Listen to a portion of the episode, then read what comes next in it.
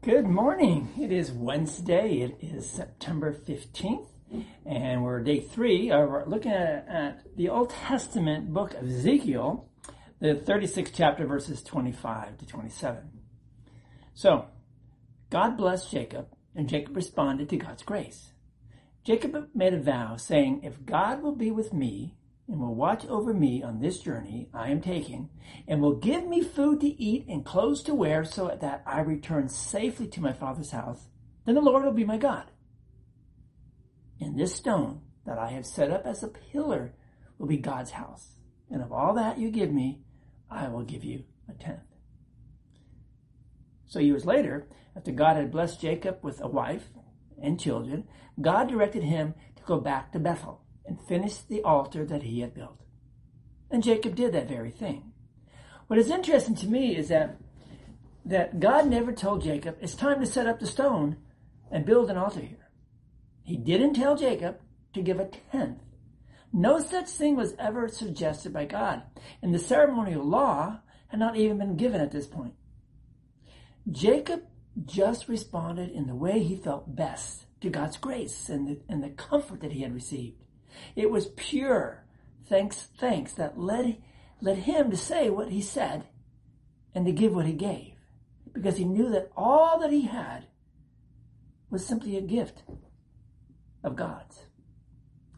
And isn't that the same response that God's grace invokes in you and me? Our congregation didn't have to build this, this beautiful church. You could have just worshiped in your homes. You could have just put up a little shack, but you wanted a place to worship God that was worthy of his name. You don't have to come to worship to go to heaven. Yet week in and week out, you come and sing praises to God and, and listen to his word and take his sacrament. In the same way that God's grace motivated Jacob to spend a lifetime thanking God, so you have dedicated your lives to serving you, Lord. And this includes your offerings as well. It isn't offensive to us when we talk about tithing. Oh, a part of us might say to ourselves, I deserve the money that I make. But then God's word beats out our old Adam down, just beats him down. And, and, and God's grace enables us to say, oh, this is God's. It doesn't bother us to talk about tithing, about giving our first fruits, no matter how much we make, and to give them to our Lord. Let's pray. Oh Almighty God, you have shown me such grace. May I respond in the same manner as Jacob. Amen. So, to think back to what Jacob did, how he responded to God's grace. And what about you? What about me? How do we respond to God's grace? How do we, we serve Him? How do we serve others? How do we give to Him? Or should I say, give back to Him as He has given to us?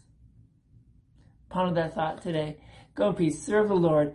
Bless someone today with the, with the words of God, whether it be verbal words, whether it be you physically assisting someone by the grace of God, someone that God has brought to you or brought you to.